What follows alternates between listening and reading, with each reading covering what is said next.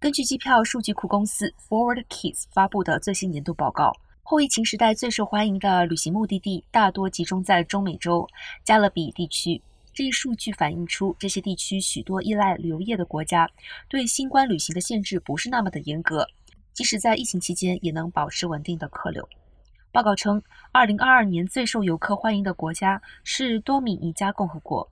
在二零二二年一月一号至十月十八号期间，多米尼加接待的游客比二零一九年同期多百分之五。根据世界旅游组织的数据，该国也是加勒比地区游客最多的目的地。二零二二年旅客最多的十个国家还包括土耳其、